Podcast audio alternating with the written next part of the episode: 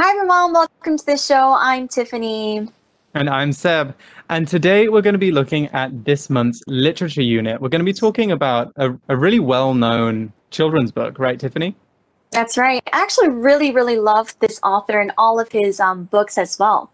Mm-hmm, mm-hmm. Yeah, he's called Roald Dahl, and he did a lot of very, very funny, but uh, also very um, very creative children's stories. Have you read any of them? Uh, of course, I've read uh, The Witches, uh, Willy Wonka and the mm. Chocolate Factory. Those are actually really famous books by um, Roald Dahl as well. So I love reading his books. What about you? Um, I really love Matilda. I think I saw oh, Matilda oh, yeah. first as the movie. There was a movie in the 90s called Matilda. Um, but later on, I went and I read the book, and the book is is very funny, uh, and it's got a very unique take on you know childhood and everything. And so like that is one of my favorites. But today we're going to be looking at uh, a different Roald Dahl book. It's a very well known Roald Dahl book. Can you tell us a little bit more about it, Tiffany? All right, so it's called uh, Fantastic Mr. Fox. Okay, I'm, I think mm-hmm. this also was turned into a movie uh, not too long ago as well. And it's also a really, really fun story about animals and humans. And uh, we can read a little bit more about that together later. Right, right. Yes, this was a really popular movie when it came out uh, because it used a, a style of filming which we've talked about in a in a previous episode called stop motion, where they animated. Uh, they made the animation by taking pictures of. Um, of toys and models and slowly moving them to create the effect. So the movie is really good. You should definitely see the movie. But today we're talking about the story. So let's get started. Reading Fantastic Mr. Fox. On a hill there was a tree, and under the tree there was a hole.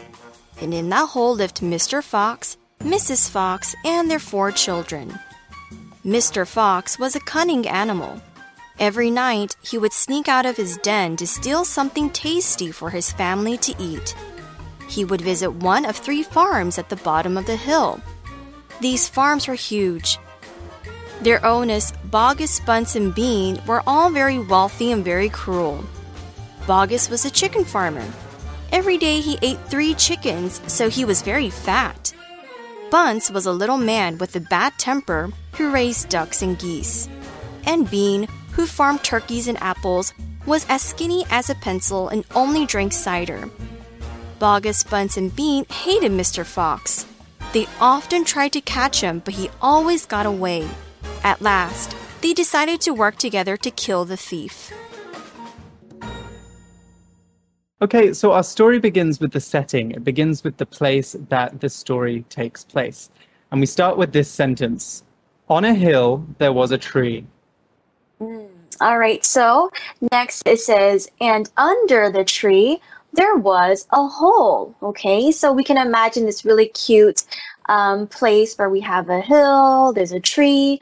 Underneath that mm-hmm. tree, we mm-hmm. have a nice little hole there. Mm-hmm. And what is important with this hole? Well, the story continues, and in that hole lived Mr. Fox, Mrs. Fox, and their four children. All right, we're getting started with our grammar for this episode. So by now, you're already very confident with using simple sentence structures. So subject, verb, object. The fox lived in the hole. But did you know you can actually invert this and do it a different direction? So we can actually start with our object, move our, move the hole to the beginning of the sentence, and do it that way around first. So let's look at the sentence again. And in that hole lived Mr. Fox, Mrs. Fox, and their four children. So Mr. Fox, Mrs. Fox, and the four children are the subjects of the sentence. They are the ones who live in the hole. So normally we would put them at the beginning of the sentence, right? But here we can actually change the order. We can move it so that they are at the end and the hole is at the beginning. So it becomes, and in that hole lived Mr. Fox, Mrs. Fox, etc. So there's lots of reasons why we might decide to use this uh, this structure, what we call an inversion, and one of them is to emphasize where or when something might be happening. So we use these structures when we want to put a lot of emphasis on a place. So obviously, in this story, we're saying that they live in the hill, and and that is kind of the most important thing we take away from the beginning of the story. So here's another example of how we can use uh, an inverted sentence like this. Far beneath the sea live many strange kinds of fish. Okay, so again, it's the fish that are living, but we are moving the sea, the place they live, to the beginning of the sentence, and that's our inversion. So we also saw that they are foxes as well. So just to remember, a fox is a small kind of reddish brown animal with four legs and a long bushy tail that lives in places like uh, North America and in the UK and Northern Europe. So these are animals we're talking about here. Yeah, so basically a fox is holy. And I remember Mhm. in the UK that um, foxes also run around in the city as well, right? They do. They cause a lot of trouble. They steal food out of people's bins. So they're kind of like the equivalent of the raccoon in the US, because the raccoons do that as well in the States. Exactly. They're like British raccoons. Super cute. All right, well, let's continue reading. It says, Mr. Fox was a cunning animal. Okay, now, Mhm. um, as we know, foxes are really, really, really smart. So we can use the word cunning to describe them. Cunning just basically means smart, clever, but sometimes in a tricky or a kind of sneaky way. We can Mhm. also use the word sly as well. S L Y, sly, just to mean, you know, the same thing. So, yes, um, how come, you know, they can steal food from the garbage cans? It's because they're really, really smart and they know how to do that without Mhm. getting caught. Exactly. They're very sneaky, very clever animals. And so the story goes on to tell us why we're calling Mr. Fox cunning. So it says, every night he would sneak out of his den to steal something tasty for his family to eat. Okay, so this is just like the foxes in the UK. They sneak out at night and they go through people's bins and they steal food. So he would sneak out of his den. So what does sneak mean, Tiffany? All right, well, let's take a look at the word sneak. Sneak means to move in a quiet and kind of secret way in order to not be noticed, okay? Because of course, if you, you know, are very very loud and you want to steal something, you're going to get caught. People will notice you. So to sneak means to move in a very very quiet way. Um, and also, I think he he did this because he doesn't really want his wife, Mrs. Fox, to know how he's actually getting food um, for the family as well. Um, and also, uh, I think a lot of students might do this. Um, if you're a student, I'm pretty sure you have a curfew, meaning that you have to Ooh. get home at a certain time. Did you have a curfew before? I didn't, but it's because I lived in the countryside and there was nowhere I could go. So Ah. so I was never going to stay out late. Okay, well, Yeah. I had a curfew, and I remember um, if I wanted to go out, my parents would be like, okay, you have to be back by whatever time. And then sometimes I will get in a little bit late, and then I would have to go in the door very, very quietly. So I would sneak into the house to make sure my parents don't notice when I come back. So that's what sneak in sneak in means. Mhm. Okay. So that's what Mr. Fox is doing. He's being very careful. He's moving out and making sure no one can see him. And he's sneaking out of his den. Now, a den is a place where some animals live, normally foxes and lions. Fox dens are holes in the ground where they hide food and raise their babies. We could also say that foxes live in burrows, which are, again, long kind of tunnels underground. Um, and that's because a burrow is basically the same as a den. In the US, Mhm. there's another meaning for den as well, isn't there? We can also say that a den is a living room, as in, have you seen the remote? I don't know, check the den. Mm, that's right. Um, we also see another word here. We see the word tasty. Okay, so why is. Mr. Fox going out at night, sneaking out at night? Because he wants to bring something tasty for his family to eat. Now, when something is tasty, it just basically means it has good flavor, it's delicious, it's yummy. For example, Mhm. we can use it in a sentence like this This restaurant has really tasty food. It's one of my favorites. Mm-hmm, mm-hmm. That's a really good point. So, what was Mr. Fox doing? Where is he going to steal this tasty food? We're going to find, as we find out, he's not stealing people's garbage. The article says he would visit one of three farms at the bottom of the hill. And what kind of farms are these? Well, it says these farms were huge. They were very, very big farms.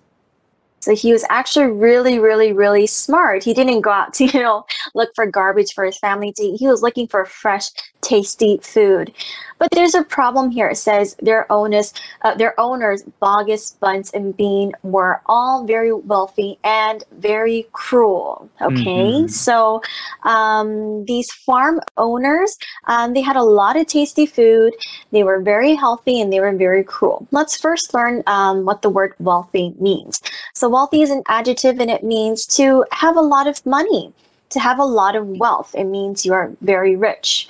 Okay, for example, we can say Bill Gates is a wealthy man, but he gives um, a lot of his money or he gives lots of his money away. Okay, so Mhm. even though he's very wealthy, he has a lot to spend, but he's actually really nice. He gives it away um, to places what we call, we can call those charities as well.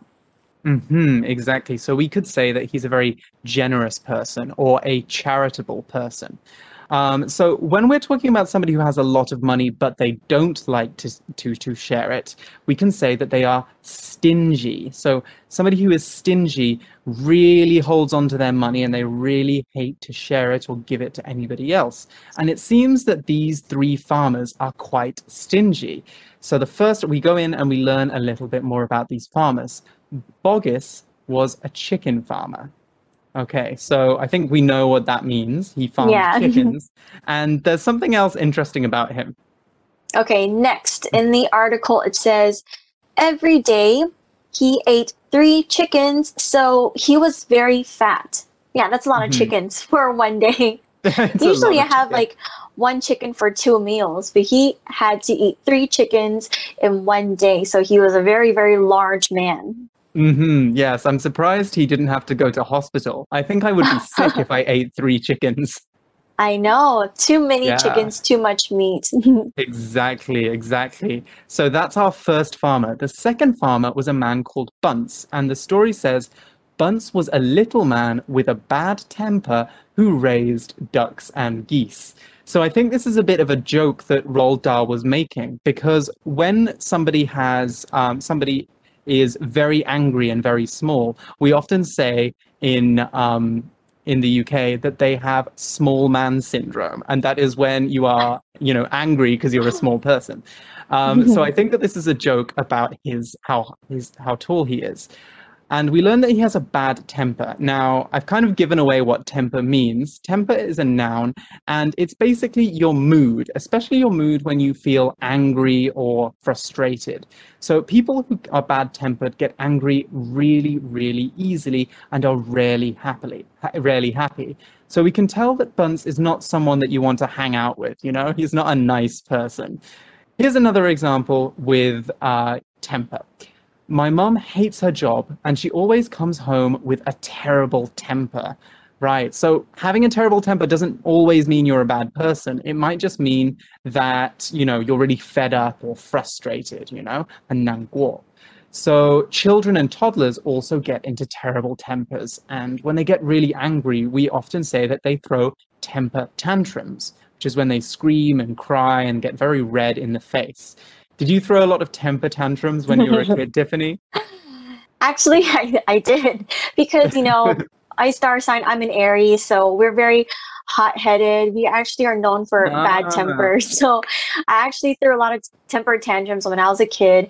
And I remember my temper tantrum was whenever I was angry, I would just jump on the bed face down and just like ah, and just like scream and cry. And then after a while, I fall asleep and then I'm fine. So that was my temper Wow, tantrum you as sound like kid. a monster child. I'm a lot better now. Don't worry. okay. what about you? um, no, I didn't throw a lot of temper tantrums. I used to do something else. It's called sulking. That's S U L K. And when you sulk, you become very quiet and very moody. You also have a bad temper, but you don't make a lot of noise about it. Okay, I was the noisy, bad tempered kind. You're Okay, the quiet kind. All right. Right. We saw another word here. We saw Mhm. the word raise, okay? raise is a verb and it means, um, okay, it has a lot of different meanings. First, it's to teach and take care of a child. Like, for example, your parents raise you. But here in this article, it means um, to, te- to keep and take care of something like an animal or a pet. Okay, so um, for example, old MacDonald would raise a lot of um, animals on his farm. Mhm. Um, Yeah. We can also use, oh yeah, we can also use raise in a sentence like this. We can say, we found a lost kitten and decided to raise it. Mm-hmm. Mm-hmm. That's a very good one. We could also say that you decided to adopt it. So the difference between raising and adopting something is when you raise it, you're looking after it, and adopting is the process of taking it in and starting to raise it. So there's a slight difference there. So we also saw that there was a third farmer, didn't we? Mm, that's right. Okay.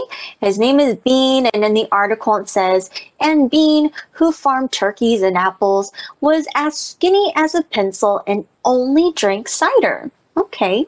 So he looks a little bit different than the rest of the farmers, too. Yes, the book actually has drawings, and and Bean is a very tall, thin man who looks like a rake, and he's he's very very skinny. So skinny is an adjective, and when somebody is skinny, they are very thin and often in an unhealthy way. So normally, when you say someone looks skinny, it's not really a compliment. It's more like saying you're too thin. So, for example, Elva looks very skinny. Do you think she's eating enough food? So in the story, Bean obviously is very skinny because he doesn't eat any solid food. He just drinks cider.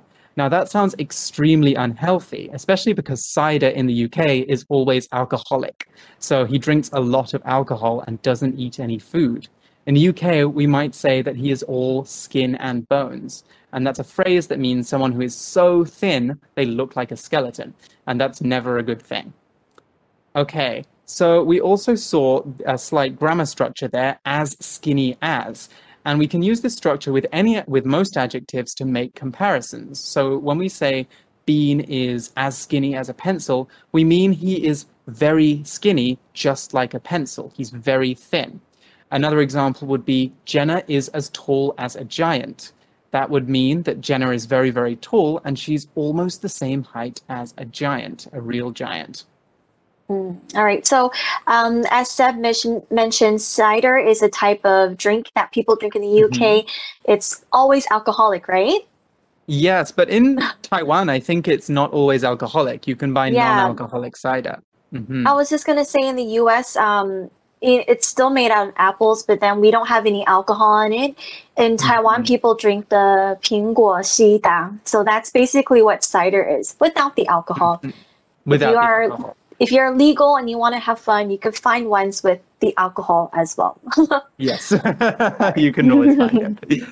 Okay. All right, so let's continue reading.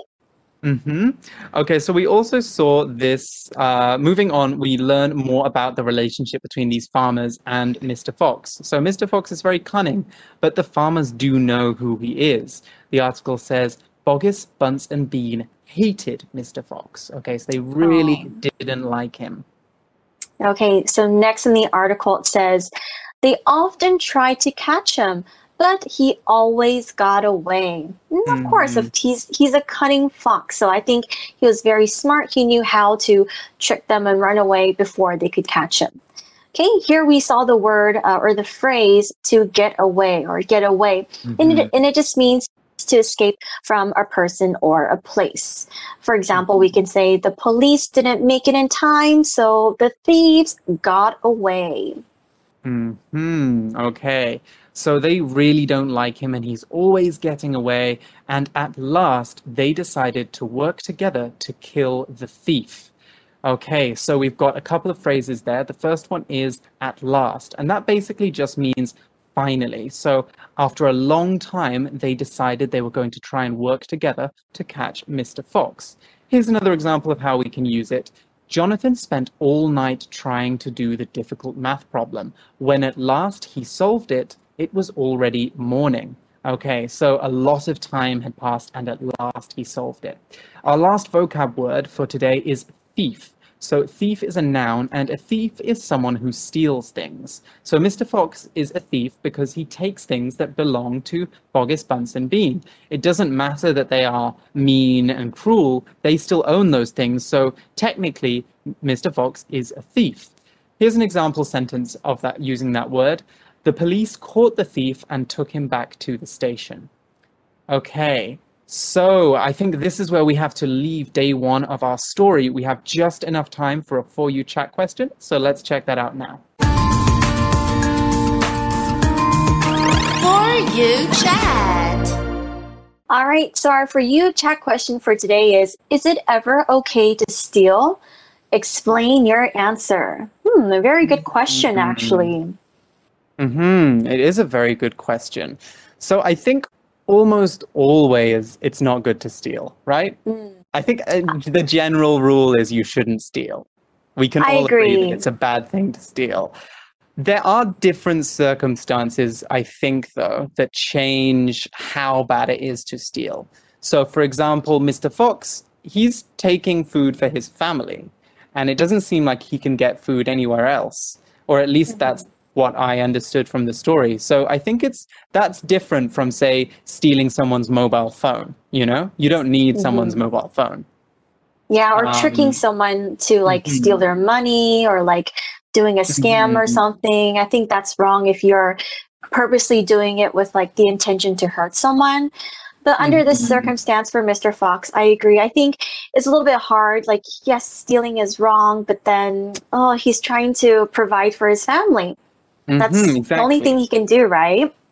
Yeah, he's trying to take care of them. So, mm, yeah, it's like it's like Robin Hood, right? If you're stealing from the rich to give to the poor, how bad is it? So, you guys, I'm sure, will have lots of opinions about whether stealing is right or wrong. Well, it is wrong, but whether it's always the same or whether it's different depending on the circumstances. You guys talk about that, and we will join you tomorrow for day two of our story article. Okay, so we'll see you then. Bye bye. Bye. Vocabulary Review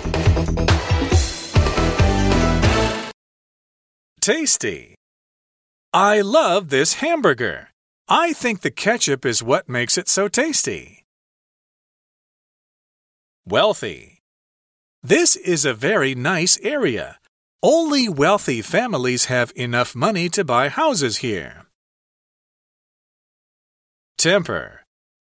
Jacob has a terrible temper. He'll shout at you when he's angry. Raise. The farm raises cows and sells fresh milk to visitors. Skinny. Ralph is so skinny. You can see his bones through his skin. Thief. Please, officer, stop that thief. He took my wallet. 智慧小补帖。 Cunning. Sneak. Den. Cider.